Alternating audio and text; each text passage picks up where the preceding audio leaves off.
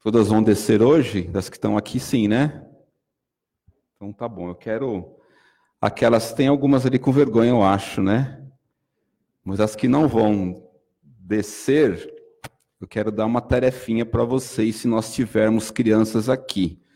Nós vamos falar um pouquinho sobre a importância de nós compreendermos o significado da promessa, da aliança, dos mandamentos de Deus na nossa vida diária.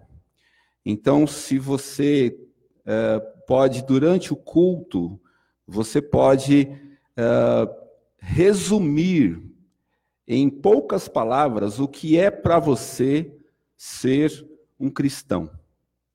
Tá bom? E nós vamos orar então por vocês, tá bom?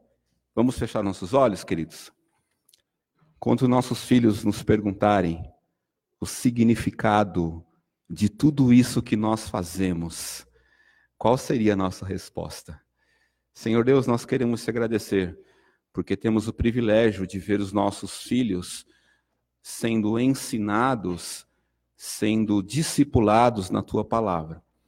E também nós queremos te louvar, ó Deus, porque o Senhor os tem sustentado e nós podemos uh, acompanhar, Deus, o crescimento, não apenas em estatura, mas na graça e também no conhecimento do Senhor Jesus.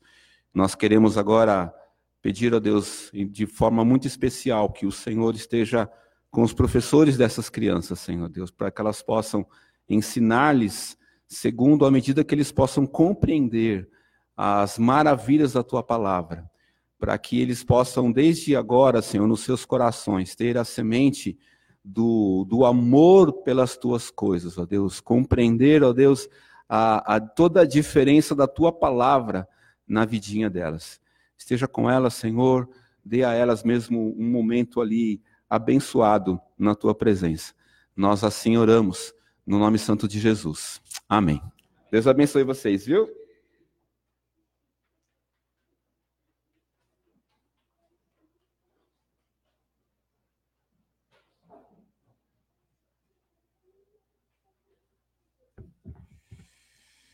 A graça e a paz de Jesus, amados.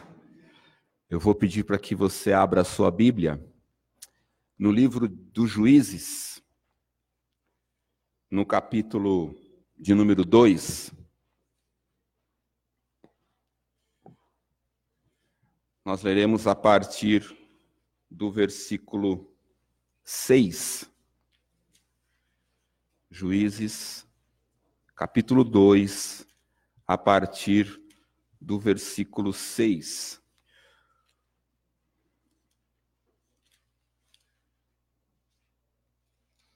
Acompanhem comigo a leitura da palavra de Deus. Havendo Josué despedido o povo, foram-se os filhos de Israel, cada um à sua herança, para possuírem a terra. Serviu o povo ao Senhor todos os dias de Josué e todos os dias dos anciãos que ainda sobreviveram por muito tempo depois de Josué e que viram todas as grandes obras feitas pelo Senhor a Israel. Faleceu Josué, filho de Num, servo do Senhor, com a idade de cento e dez anos. Sepultaram-no no limite da sua herança em Timnat-Eres, na região montanhosa de Efraim, ao norte do Monte Gaás. Foi também congregada a seus pais toda aquela geração. E outra geração após ele se levantou, que não conhecia o Senhor, nem tampouco as obras que fizera a Israel.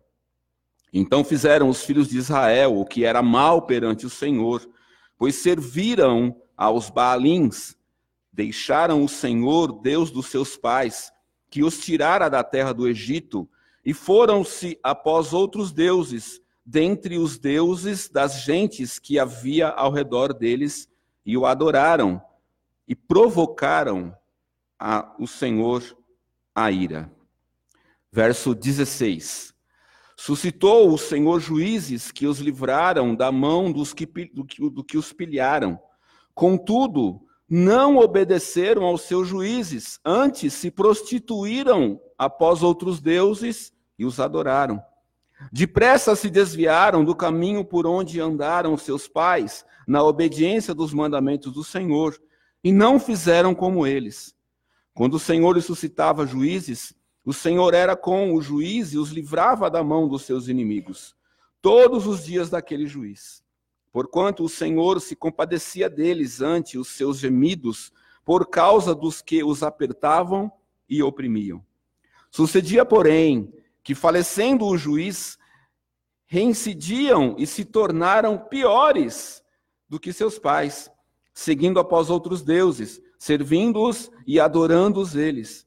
Nada deixavam das suas obras, nem da obstinação dos seus caminhos.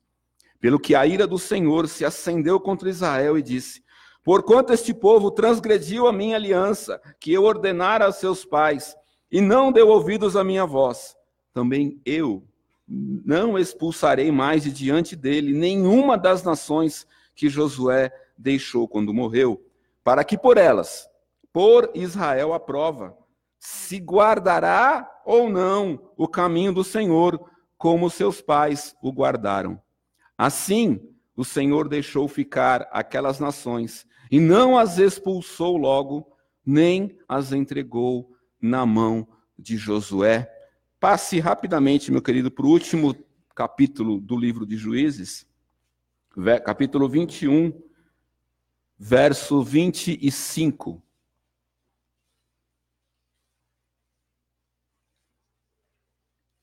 Diz assim a palavra de Deus: Naqueles dias, não havia rei em Israel. Cada um fazia o que achava mais reto. Fechar nossos olhos. Vamos orar mais uma vez. Pai querido, a tua palavra é posta diante de nós, assim como foi nos dias de Josué. E nós somos privilegiados porque nós temos ao nosso favor o final da história. Nós temos, ó Deus, diante de nós, qual o melhor caminho a seguir, Deus, quando nós reconhecemos toda a aliança do Senhor com as nossas vidas. Por isso nós te pedimos, Pai, nos, nos dê condições de compreendermos os teus estatutos, compreendermos a tua aliança e compreendermos a nossa responsabilidade enquanto teus servos nesta sociedade, Senhor. Queremos agradar ao teu coração e obedecer à tua vontade. Nos permita fazermos isso, no nome de Jesus. Amém. O cristianismo está em declínio no país mais cristão do mundo. Se olharmos para os últimos 50 anos, a porcentagem de cristãos na América só tem diminuído. E essa tendência é mais frequente entre os jovens. Um dos motivos é que o que significava para os seus pais e avós décadas atrás ser cristão, nessa geração isso foi perdido. Milhões de cristãos americanos não acreditam mais nos, princip nos principais fundamentos da fé cristã. Os Estados Unidos foram fundados por cristãos que fugiam de uma perseguição religiosa, dentre outras coisas. E para esses primeiros colonos, a fé cristã era o centro das suas vidas. E isso afetou profundamente as leis que fizeram e as estruturas governamentais que estabeleceram naquele país. No geral, o cristianismo ainda é a maior religião do mundo. Segundo o centro de pesquisa Pew, um centro de pesquisa americano, Existem atualmente 2,2 bilhões de cristãos no mundo. Porém, o centro da fé se deslocou da Europa e da América do Norte para a África e Ásia, que experimentam um crescimento explosivo. Enquanto vários países da Europa já dizem estar no mundo secularizado e pós-cristão, os Estados Unidos parecem caminhar na mesma direção. Igrejas estão encolhendo, o ceticismo é crescente e a apatia sobre assuntos espirituais parece ter atingido uma alta histórica. Uma pesquisa realizada em 2017 pelo Lifeway Research descobriu que 46% dos americanos nunca pensou se vão ou não para o céu. 46% dos americanos nunca pensou se vão ou não para o céu. Outra vez, isso é mais comum entre os jovens. Os menores de 30 anos de idade estão abandonando em massa as igrejas dos Estados Unidos. Daí o movimento ou o, o, o novo, o novo contexto dos desigrejados. David Kinnaman, o presidente do grupo Parna, uma empresa de pesquisa evangélica, publicou em seu livro Geração Perdida que pessoas entre 18 e 19 anos caíram num buraco negro. Há uma queda de 43% na frequência das igrejas cristãs nessa faixa etária. Enquanto isso, o número de americanos que rejeitam totalmente a religião disparou. De acordo com, com os dados do censo norte-americano, o número de americanos sem religião mais do que dobrou de 1990 a 2008. Uma pesquisa recente aponta que 25% dos americanos com idade entre 18 e 29 anos dizem que não têm nenhuma religião. É bom lembrar que isso fez com que a arrecadação das igrejas e, consequentemente, todo o investimento em projetos missionários praticamente se esgotou. O fato é que muitos cristãos evangélicos estão rejeitando os princípios, os princípios fundamentais da fé cristã. Por exemplo, uma pesquisa descobriu que 52% dos cristãos norte-americanos acreditam que pelo menos uma das religiões não cristãs poderia conduzir à vida eterna. Outra pesquisa descobriu que 29% de todos os cristãos americanos afirmam ter procurado contato com os mortos. 23% acreditam em astrologia e 22% acreditam na reencarnação. Cristãos evangélicos. Segundo o grupo Barna, menos de 1% de todos os, todos os norte-americanos com idade entre 18 e 23 anos possuem cosmovisão cristã. Se essa tendência não for revertida, em 20 anos, as igrejas dos Estados Unidos devem ter o mesmo destino das europeias e começarão a fechar as suas portas. As consequências dessa grande mudança, em especial na maneira com que as igrejas, que ainda estão abertas, pregam a, a mensagem cristã, o crescimento do liberalismo e do secularismo pode impactar drasticamente toda a produção teológica mundial nas próximas décadas. O declínio americano poderá ter sérias consequências no cristianismo do mundo todo. Eu passei para vocês aqui apenas algumas, alguns dos resultados de, de pesquisas que foram feitas apenas nos Estados Unidos. Poderia gastar talvez o dobro do tempo que eu gastei aqui agora para trazer outras estatísticas do que tem acontecido na igreja evangélica brasileira. Todo esse movimento, toda, toda, toda esse, esse, esse, esse no, essa nova realidade já chegou em solo nacional. O livro dos juízes conta a história dos filhos de Israel na época em que, em que se estabeleceram na terra de Canaã após a morte de Josué. Além dessa curta narrativa que nós temos em Juízes, existe também uma curtíssima narrativa no livro de Ruth. Juízes descreve um ciclo que se repetiu inúmeras vezes durante o reinado dos juízes, como lemos no texto. Como os israelitas não conseguiam acabar com as influências iníquas da terra prometida, envolveram-se em pecados e foram conquistados e afligidos por seus adversários. Após os israelitas clamarem ao Senhor pedindo ajuda, Deus levantava juízes que os livrava do terror dos inimigos. Então o povo experimentava um tempo de paz. Mas como lemos no texto, não demorava muito, ou se passava, ou se falecia aquele juiz, o povo voltava às mesmas práticas. E, aliás, voltava pior do que os seus pais. Deus, eles então se viam em apuros, Deus de novo agia com misericórdia, levantava outro juiz, passavam por um tempo de paz, e aquele juiz então passava, e aquele povo de novo retornava às mesmas práticas pecaminosas e iníquas que desobedeciam aos, aos estatutos do Senhor. O pastor Timothy Keller, comentando sobre o livro de Juízes, aliás, um livrinho que eu quero indicar para vocês, Juízes para você, um livro curto, muito prático.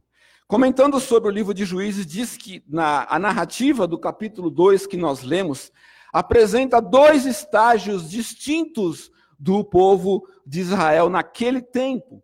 O primeiro estágio, ele fala sobre Josué, que é o padrão de sucesso. Josué foi um homem de fé. Josué foi um guerreiro que teve a incumbência, depois de Moisés, de ordenar o povo, de coordenar o povo para definitivamente tomar posse da terra prometida. Vocês lembram lá dos espias? Josué fazia parte de um deles. E quando Moisés então passa, a incumbência fica para este homem.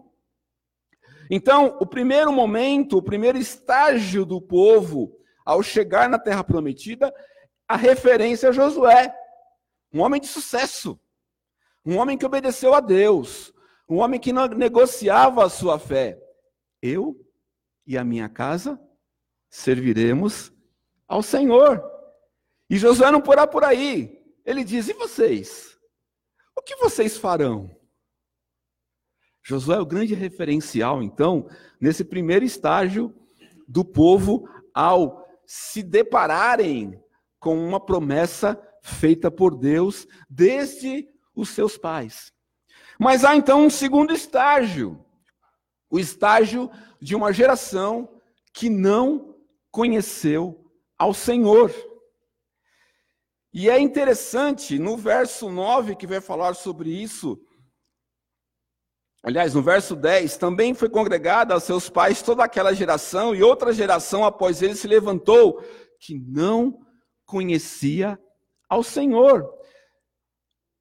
Precisamos perceber que esse verbo conhecer, lá no hebraico, ele não significa que o, o, os filhos daqueles homens ou dos, dos contemporâneos de Josué não é que eles não tinham falado nada acerca de Deus para os seus filhos, não era isso.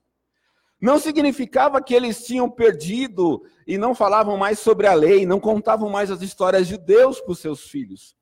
Esse verbo conhecer a Deus, aqui no hebraico, significa que não fazia mais sentido para eles as histórias que os seus pais contavam.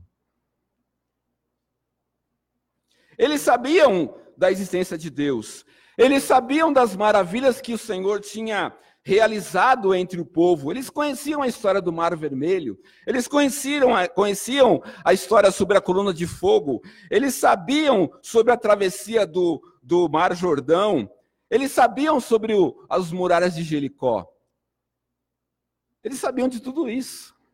A grande questão é que essas histórias para eles não fazia mais sentido, não, não, não, não, não viam mais razão para continuarem firmes ou fiéis ou fundamentar as suas vidas naqueles preceitos.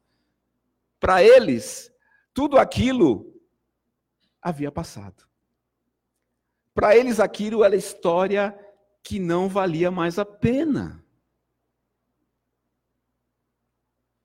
E como nós lemos no último versículo de Juízes, cada um fazia o que era reto aos seus próprios olhos. Será que nós conseguimos ver alguma semelhança com a nossa sociedade? Será que conseguimos perceber, segundo pesquisas que nós lemos aqui no início, acerca da tendência dos jovens de não mais quererem vir à igreja?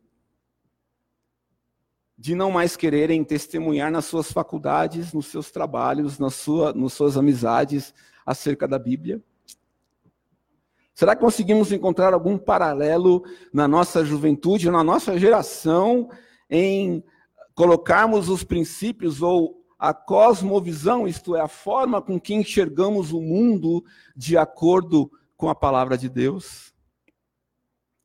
Segundo o presidente do Instituto Barna, um instituto reconhecidíssimo dos Estados Unidos de pesquisa evangélica, os jovens ou a juventude deste século está num buraco negro.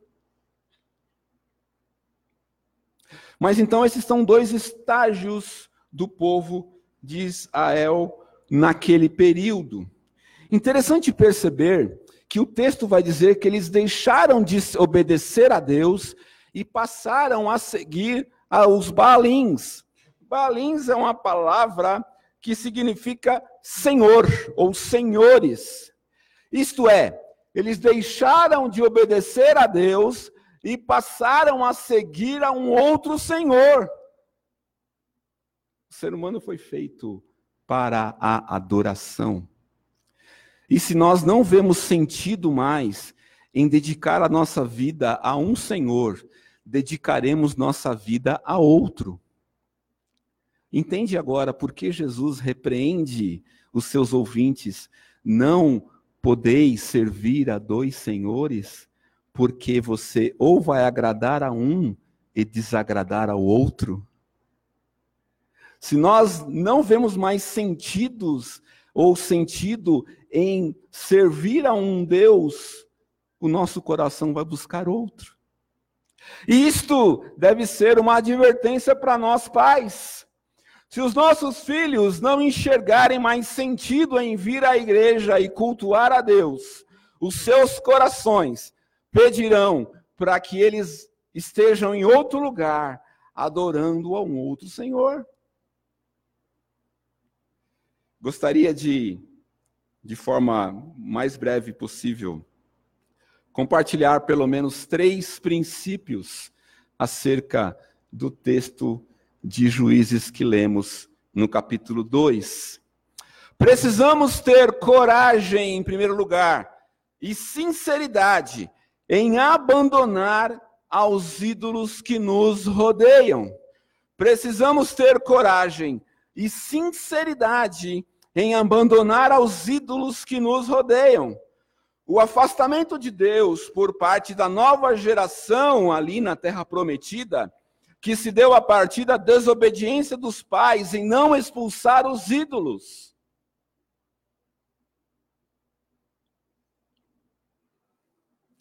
Com certeza já ouvimos aqui algumas vezes que insistimos no fato de idolatrarmos alguma coisa na nossa vida.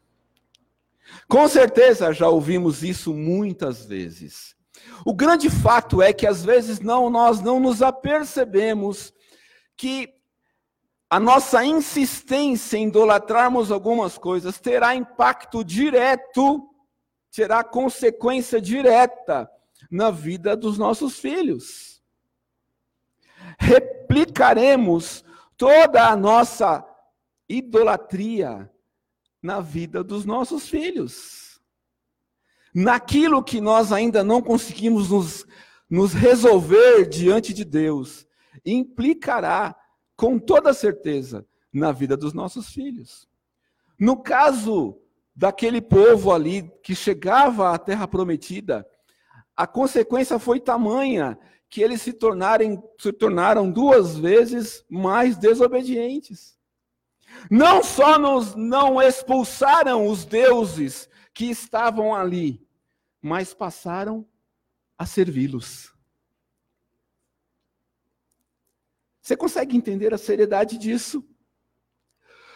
Os filhos daqueles homens não só aprenderam a conviver com os deuses e com os ídolos que estavam ali na terra prometida, com aquele povo pagão que vivia ali. E Deus já havia dito para que eles expulsassem os pagãos daquela terra, não foi isso? Os seus pais não fizeram isso. Os seus filhos não só aprenderam a conviver, mas passaram a se encantar com aqueles ídolos. Passaram a servir aqueles ídolos. Com isso, qual foi o resultado? Servir a Deus perdeu a razão de ser. Precisamos ter coragem e sinceridade em abandonar aos ídolos que nos rodeiam. Quais são os grandes ídolos desta geração? Quais são os grandes ídolos da pós-modernidade? Talvez seja o seu trabalho. Talvez seja um sonho de você fazer uma viagem para algum lugar que você quer muito. Talvez seja o sonho de ter alguma coisa que você tem trabalhado 20, 30 anos para ter. Sabe qual é a grande questão disso? Quando nós empenhamos nossa vida para ter alguma coisa e nós gastamos todo o nosso esforço para ter algo material, nós até podemos conquistar aquilo. Mas a grande questão é que quando conquistamos, não conseguimos mais desfrutar, porque gastamos todas as nossas forças para ter aquilo. Gastamos toda a nossa energia para ter aquilo. O problema de nós nos voltarmos para os ídolos é isso. O ídolo nos consome. O ídolo ele esgota as nossas forças. E quando nós alcançamos aquilo que ele diz que nós podemos alcançar, nós não temos mais vigor.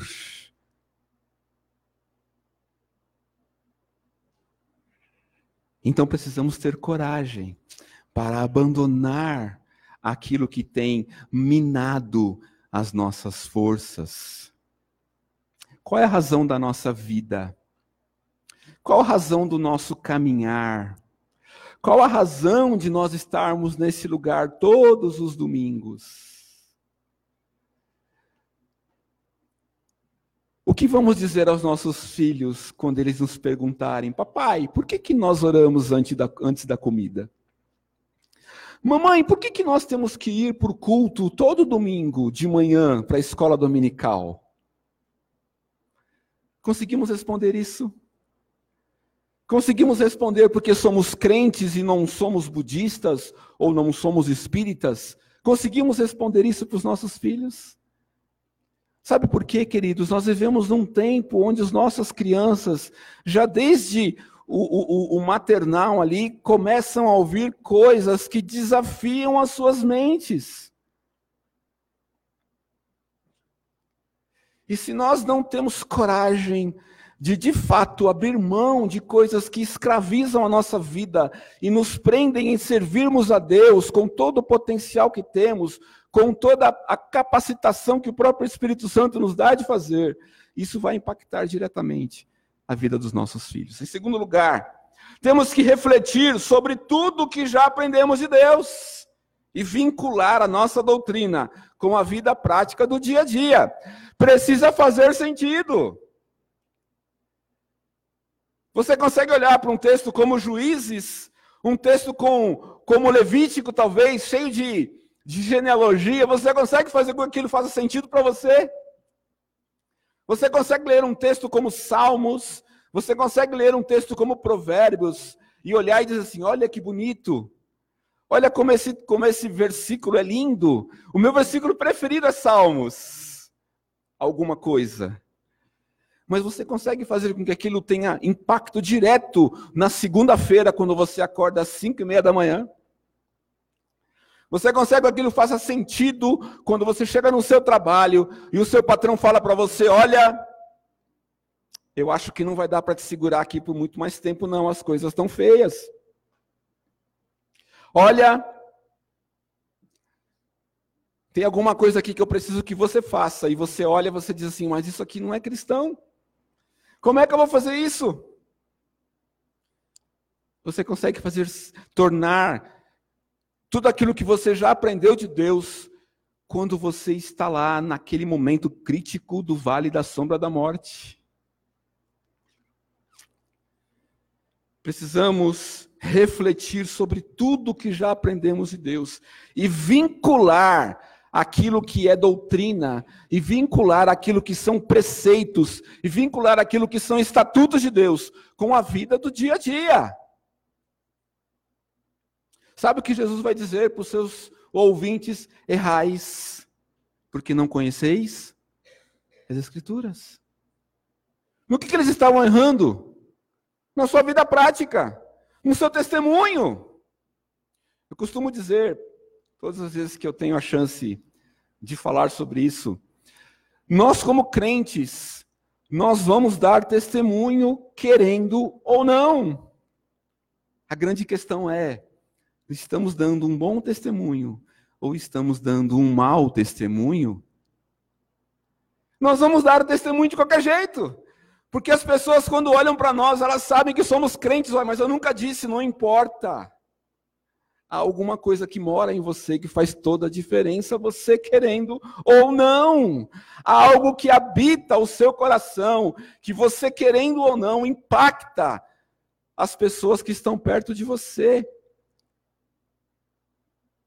Será que você nunca foi surpreendido por alguém per perguntando para você: você é crente? Comigo já aconteceu algumas vezes. Você é crente? Ué, mas como assim? Como é que você descobriu? Não sei, tem alguma coisa diferente em você. Você já ouviu isso? A grande questão é: ok, eu sou crente. Qual o testemunho que eu tenho dado para essa pessoa? Será que o que eu faço com aquilo que eu ouço na escola dominical, aquilo que eu aprendi durante o culto, aquilo que eu canto aqui, da forma que eu adoro a Deus, será que isso faz diferença no dia a dia? Será que isso faz diferença nas decisões que eu tomo? Será que isso faz diferença na forma com que eu educo os meus filhos? Será que isso faz diferença na forma com que eu dirijo o meu carro no trânsito? Será que isso faz diferença na forma com que eu trato as pessoas que estão perto de mim? Será que faz diferença na maneira com que eu estudo para a prova? Alguém chegou perto de mim uma vez, não muito tempo atrás. Eu estava com dificuldade numa certa matéria do seminário. Alguém chegou para mim e falou: rapaz, cola logo.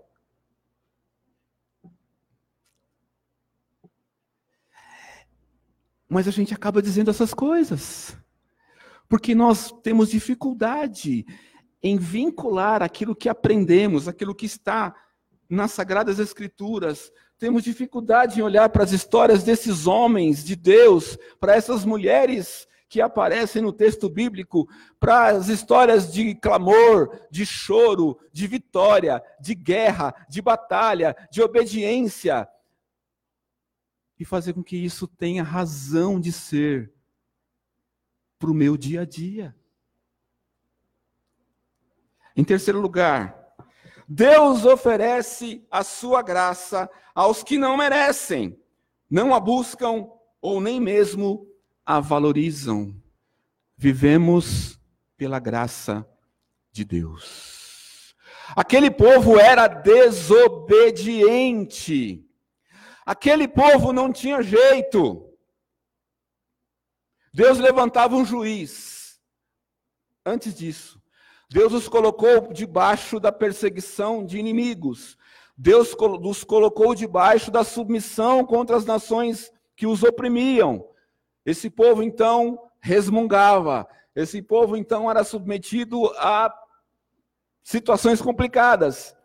Esse povo clamou a Deus. Deus olhou para esse povo. Deus levantava um juiz. Esse juiz vencia as guerras. Esse juiz colocava paz na terra. O povo ficava então, olha que lindo, olha que maravilhoso, olha como nós somos bons, olha como Deus nos ama aquele juiz falecia, aquele povo dizia: Nós somos bons mesmos, não precisamos mais de Deus. Olha que ídolozinho bonitinho, eu vou comprar um para mim. Olha que coisinha bacana, eu vou começar a fazer também. Olha que propaganda legal, eu quero isso para minha vida. Olha na novela, aquela moça está traindo o marido, mas ela é tão legal, ela é tão gente boa. Ah, eu vou torcer para que tudo dê certo para ela. Afinal, ela é legal e é a mulher do outro, mas que jararaca que ela é. Ela não merece ter esse marido. Eu vou torcer para outra. Não é assim que a gente faz? É assim que nós fazemos. Quando nós nos pegamos, nós estamos torcendo para o bandido. A gente assistiu um filme ontem lá em casa, e de repente a gente começou a olhar, e eu parei assim e falei, gente, eu estou torcendo para o mafioso. Eu estou querendo que o mafioso tenha uma vida boa. Eu estou querendo que nada aconteça de ruim para o mafioso. Eu não quero nem que ele morra mais, porque ele é tão joia.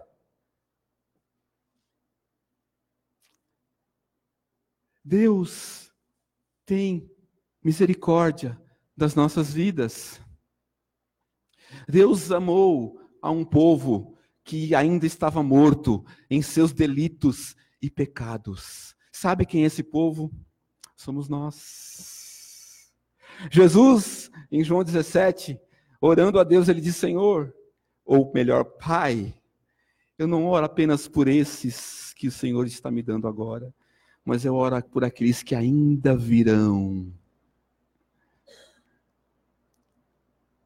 E o Novo Testamento vai dizer que Deus amou a todos nós enquanto estávamos mortos em nossos delitos e pecados, enquanto éramos filhos da desobediência. Deus oferece a sua graça aos que não merecem, não o buscam e nem mesmo se o valorizam. De verdade, meus irmãos, vamos ser sinceros aqui hoje. Será que de fato amamos a Deus de todo o nosso coração, com toda a nossa alma e com todo o nosso entendimento? Talvez, se nós fizéssemos a mesma tarefa das crianças, nós teríamos que ser sinceros como elas e escrever: não temos amado a Deus do jeito que ele deve ser amado. Aliás, nós poderíamos de vez em quando fazer a mesma tarefa das crianças. Porque eu tenho certeza que elas vão chegar amanhã e vão saber responder o que foi que elas ouviram no culto. E quantas vezes nós saímos daqui e nós não lembramos mais o que nós ouvimos. Quantas vezes saímos daqui e não lembramos mais o que nós dissemos para Deus. Quantas vezes saímos daqui e não nos lembramos mais o que nós prometemos para Deus? O fato é, Deus nos ama porque Ele tem misericórdia de nós. Deus nos ama porque Ele é misericordioso. Deus nos ama porque Ele é soberano sobre todas as coisas. E Ele fez uma aliança com o seu povo. E Ele não abre mão dessa aliança em hipótese alguma. Ainda com os nossos pecados, que insistem em se repetir, se repetir e se repetir. Qual é então? Ok, então está tudo certo. Então está tudo bem. Já que Deus nos ama e nós não buscamos direito, já que Deus nos ama e nós nem ao menos o valorizamos, então está tudo bem. Não, meu querido, não está tudo bem. Sabe por que não está tudo bem? Porque nós vamos nos escravizar pelos ídolos que nos cercam. Nós vamos nos perder pelo caminho se nós não tomarmos nas nossas mãos a palavra de Deus, que é lâmpada para os nossos pés, que é luz para o nosso caminho. Sim, Deus nos ama, segundo a sua graça.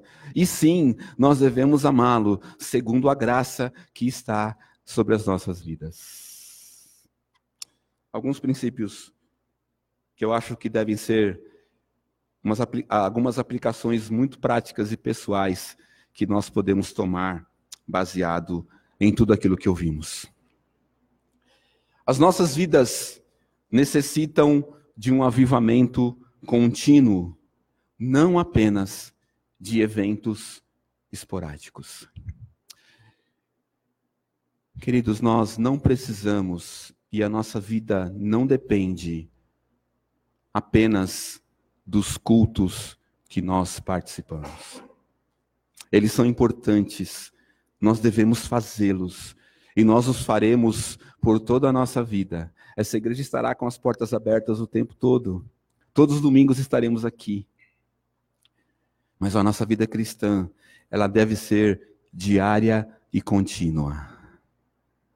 Não adianta muita coisa, você não vai ter uma maturidade cristã se você limita aquilo que você sabe de Deus apenas com a, com a aula da escola dominical ou apenas com o culto. Talvez você nem. A escola dominical, talvez eu não vou, mas eu vou para o culto. Então você, a, a, além de perder uma chance enorme de aprender um pouco mais de Deus, você limitou isso, você então durante a semana você não lê a Bíblia, você não ora, você não se preocupa, você não procura ler um autor uh, cristão fiel às escrituras sagradas, você não procura compreender um texto bíblico, você não sabe, não conhece as histórias da palavra de Deus, você não conhece os personagens. Uma vez eu fui pregar numa igreja muitos anos atrás, muitos anos atrás, e eu então conheci aqueles irmãos de bastante tempo e eu fiz uma brincadeira com eles. Eu comecei a, a cheguei lá e, e abri a Bíblia e disse para eles o seguinte: queridos irmãos, nós hoje vamos abrir a Bíblia no primeiro livro de Davi, capítulo 2. Quantas pessoas começaram a folhear a Bíblia procurando o livro de Davi?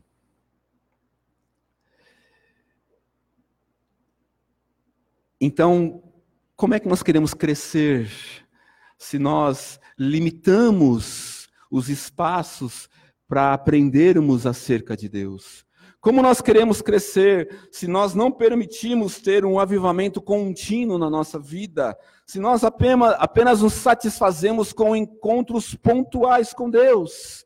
Então nós viemos para cá e nós ouvimos uma palavra de Deus, porque o pastor é um homem que estuda, é um homem que é fiel à Sagrada Escritura, porque nós temos um irmão que dá uma aula marcante, um irmão que estudou a semana toda e nos dá uma aula, nós saímos daqui encantados. E só. Da mesma forma que é frio o jeito que eu falei aqui, acaba sendo fria a sua intimidade com Deus.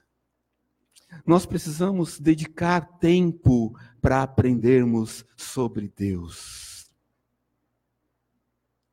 Nós, nós precisamos dedicar tempo para compreender as coisas de Deus. Nada nós aprendemos de Deus se nós não empenharmos o nosso coração para isso. Um homem que pode servir de exemplo para nós é o próprio Jó. Antes eu te conhecia de ouvir falar, mas agora os meus olhos te veem. Isso é experiência, isso é intimidade. Ele passou aquele daquele momento onde, onde apenas ouvia histórias do Senhor, ele passou a experimentar uma vida com Deus. Você está disposto a viver isso? A destruição dos ídolos do coração é uma ordem. A destruição dos ídolos do coração é uma ordem. Nunca foi uma opção. Deus então promete uma terra para o povo. Deus promete Canaã. Acontecem muitas coisas. A história eu vou deixar para você ler. Esse povo então chega em Canaã. Eles percebem que precisa trabalhar para conquistar a terra. Deus diz para eles: Olha, vocês vão ter que brigar por essa terra aí. Ô oh, Senhor, mas não era promessa. É promessa, filho, mas trabalha. Tem responsabilidade para você. E vocês precisam expulsar todos os ídolos. Aí eles chegaram lá, começaram a ver que o negócio era meio complicado. Ah, tem problema não, eles estão lá nos montes, né? eles estão lá nos altos, lá, tá tudo certo. A gente está vivendo aqui, ó. Tá tudo bem. Não tem problema nenhum, eles estão lá no alto, lá. Alguns deles fugiram e, e, e, e se firmaram lá nos montes. Está tudo beleza, tudo certo, não tem problema nenhum. Uma nova geração nasceu. E aquela geração então começou a olhar para os montes. Rapaz, olha, o que será que tem ali, hein? E quando eles chegaram lá, se encantaram com aquilo que viram. Expulsar os ídolos do coração é uma ordem de Deus para nós. É fácil? Não. É simples? Hum, também não. Demanda choros? Muitas vezes. Demanda ser exposto em, em muitas situações. Demanda anos e anos e anos? Talvez sim. Demanda ajuda de muita gente. Demanda aconselhamento? Muitas horas como pastor. Demanda discipulado a vida toda. Mas expulsar os ídolos do coração é uma ordem de Deus para nós. E em último lugar, nós precisamos de um redentor. Nós precisamos de um redentor. A boa notícia é que ele já veio, cumprindo inteiramente com a justiça de Deus na nossa vida. Nós, nessa teologia que eu vou chamar de teologia pós-moderna, nós temos ouvido alguma coisa que de fato me incomoda muito. Nós ouvimos algo que diz assim: olha, fica tranquilo, o melhor de Deus ainda está por vir. Como assim? Não, fica tranquilo. Continua aí, nessa força, porque o melhor de Deus está por vir. Não, meu querido, o melhor de Deus já veio. Jesus Cristo já morreu na cruz do Calvário. Jesus Cristo já pagou o preço que nós nunca conseguiríamos pagar para o perdão dos nossos pecados. E ele já nos garantiu vida eterna. Jesus Cristo já nos garantiu vida eterna. E nós, se somos escolhidos de Deus, já temos lugar e data marcada para estarmos com o Senhor. A grande questão é que nós temos responsabilidade sobre isso. A grande questão é que nós temos uma ordem dada pelo Senhor, ide por todo mundo e sejam minhas testemunhas para todo povo, tribo, língua e nação. E eis que estou com vocês todos os dias até a consumação dos séculos. Feche os teus olhos, meu querido. Vamos falar com o Senhor.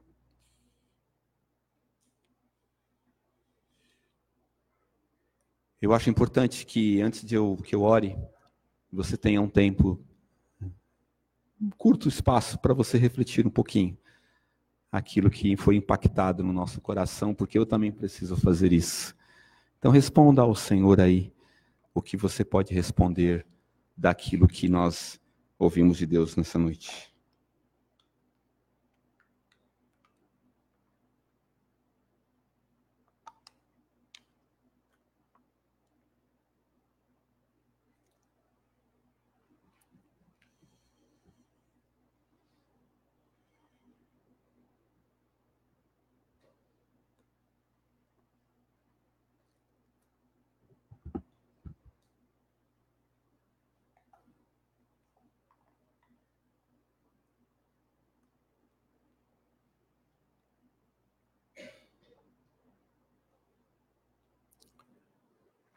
Amar ao Senhor com toda a nossa alma e com todo o nosso coração, eu entendo, Deus, que é uma expectativa para todos os teus filhos.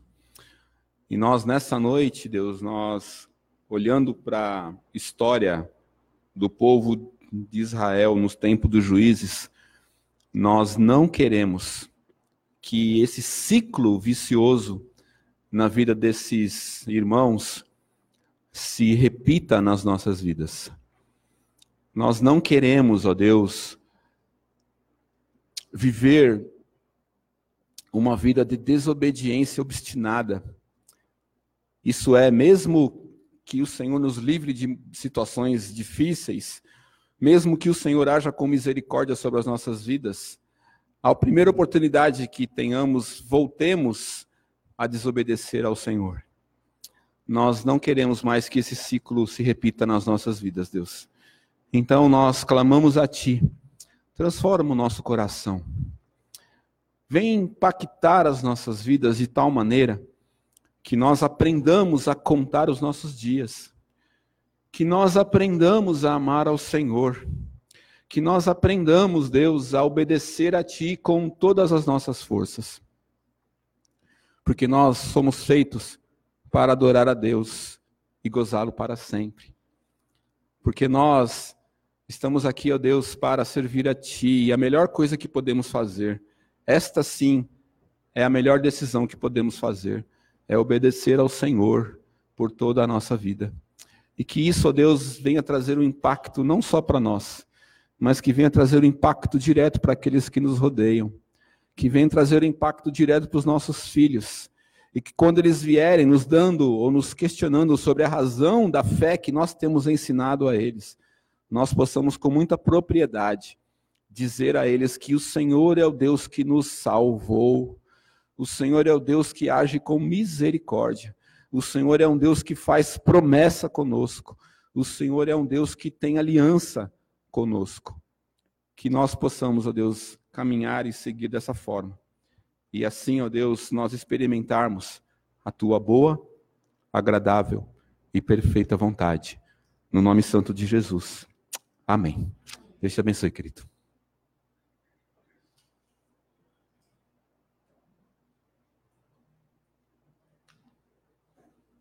Agradeço ao nosso irmão Wilson, seminarista. É, que Deus nos abençoe com a palavra e que ela seja afirmada no nosso coração. Vamos é, louvar a Deus com o hino 109. Estamos chegando ao final do nosso, nosso culto. Ao som do playback, eu peço que a igreja se coloque de pé. Hino 109.